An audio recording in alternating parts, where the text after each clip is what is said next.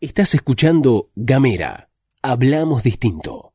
Hoy es jueves 15 de abril y andan pasando algunas cosas. Cato Podis visitó la provincia. Torturas en Malvinas. Acusan a la jueza de demorar la causa. Alberto anunció medidas y los gobernadores recalculan. Vos ponés la pava y nosotros las noticias. Luz Escarpati y Gastón Lodos presentan la agenda en 10 minutos. Esto es la pastilla de Gamera.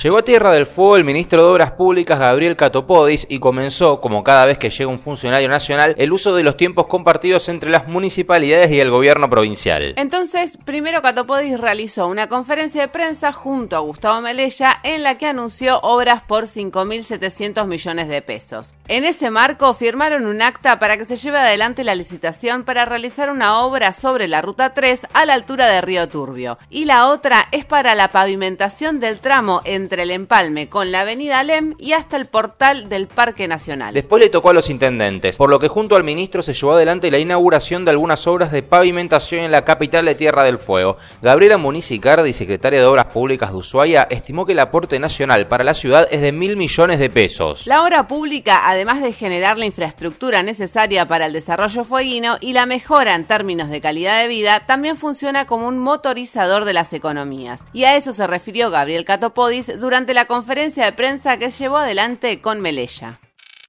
Entonces, construimos salud pública, pero también la obra pública como un indicador de la recuperación. Más del 45% de los nuevos puestos de trabajo que se han generado en los últimos seis meses en la Argentina se explican por la obra pública y por la construcción.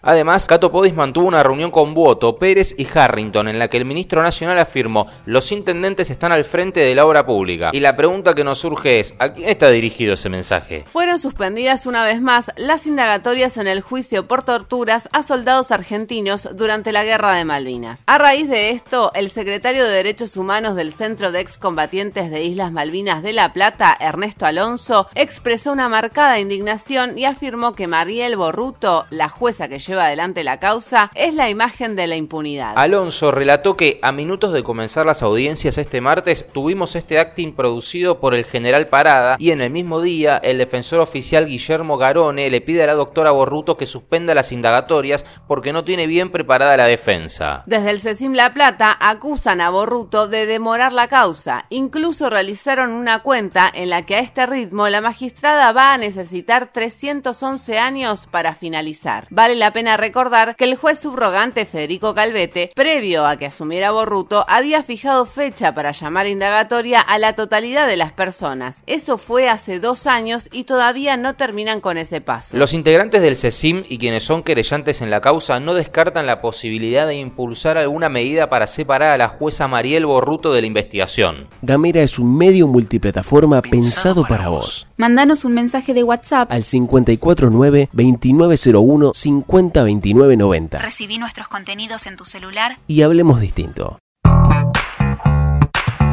En los minutos nacionales vamos a hablar de cómo avanza la cosa covichera en el país y después de una breve pero muy empeñada investigación lo vamos a hacer nacional en serio. La noticia del día se ubica en el AMBA, zona para la cual el presidente de la nación anunció una serie de medidas que ya están dando vueltas por todos lados. Se restringió la circulación nocturna entre las 20 y las 6 de la mañana, suspendieron actividades en lugares cerrados, los comercios cerrarán a las 19, las actividades gastronómicas funcionarán en modalidad de delivery luego de las 19 y desde el lunes hasta el viernes 30 de abril se retorna a la modalidad virtual en los tres niveles educativos. El presidente anunció hace minutos nada más en una entrevista en Radio 10 que se le asignará 15 mil pesos por estos 15 días a titulares de la asignación universal por hijo y las asignaciones por embarazo, las asignaciones familiares de monotributistas de la primera categoría. En los anuncios, el presidente explicó cuáles son los objetivos de estas medidas.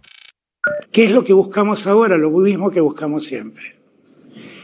Evitar el encuentro social, recuperar el distanciamiento, bajar la circulación y de ese modo volver a ganar tiempo para que las camas de terapia intensiva que hoy están siendo utilizadas por otras patologías vuelvan a reservarse para la atención del COVID. En un momento, insisto, donde el aumento de los contagios es sostenido.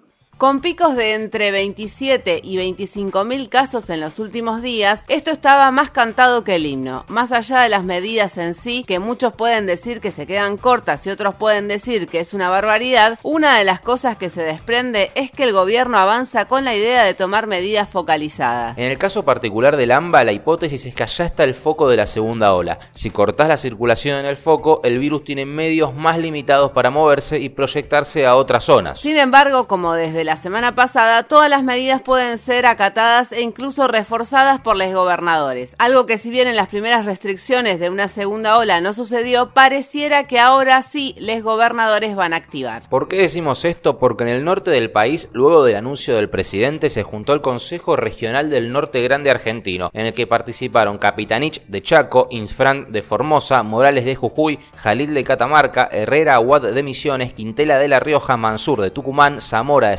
Santiago del Estero y Sáenz de Salda. En esa reunión, los mandatarios de las provincias del norte lejano definieron acompañar y promover las medidas de restricción de circulación y de todas esas provincias el que avanzó fuerte fue Jalil, gobernador de Catamarca, que puso a la provincia en etapa roja de aislamiento estricto, adoptando prácticamente las medidas que dispuso el presidente para Lamba. En la Patagonia todavía no sabemos nada, y más precisamente en la provincia de Tierra del Fuego, que tiene Ushuaia y Río Grande en la parte roja del semáforo de casos, el gobernador Gustavo Melella declaró ayer que desde el gobierno provincial no tienen planteado más restricciones, pero que insistirán en las medidas a cumplir y en los controles, porque no queremos que se cierre el comercio, la gastronomía, la industria, ni nada que tenga que ver con el desarrollo y el empleo, declaró Melella. Hay que decir que estas declaraciones fueron antes de que hablara Alberto Fernández, con lo cual veremos si se mantienen. Vamos a meter brevemente un nuevo episodio del Noti Vacuna, porque en el informe diario que hace el Ministerio de Salud Nacional y después de tanta discusión, se presentó un informe en relación a la efectividad de las vacunas. Más precisamente, el informe es sobre el porcentaje de contagios en la Argentina posteriores a la inmunización, es decir, cuánta gente se agarró el bicho después de haberse vacunado. En esa línea, el subsecretario de Estrategia Sanitaria, Juan Manuel Castelli, dio el detalle de contagiados que ya habían recibido algunas de las tres vacunas que se aplican en Argentina. Hasta la fecha nosotros con más de 2 millones de vacunas aplicadas para el caso de Sputnik, 2.600.000. A los 14 días después de la primera aplicación del primer componente de Sputnik, hemos tenido un 0,27% de casos notificados. Con el caso de Sinopharm, que mencionabas una de las vacunas, eh, que mencionabas, en, en, la aplicación de 1.200.000 dosis, eh, a los 14 días de, la, de esta aplicación, solamente se han notificado el 0,49% de estas personas vacunadas como casos de COVID confirmados a través del el estudio del CNBS. Y para el caso de Covishield, que es la otra vacuna, o de Astra, sobre vacunas sobre 578.000 aplicaciones, es el 0,46 a los 14 días.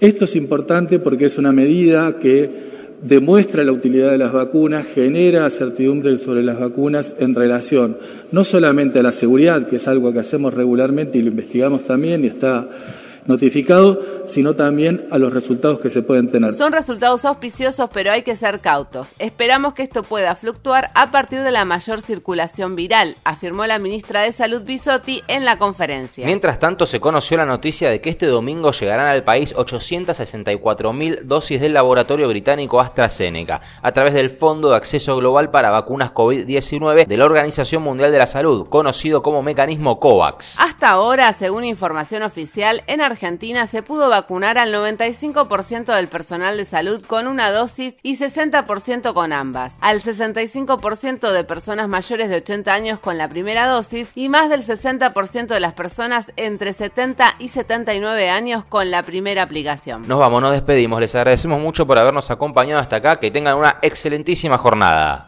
Chau.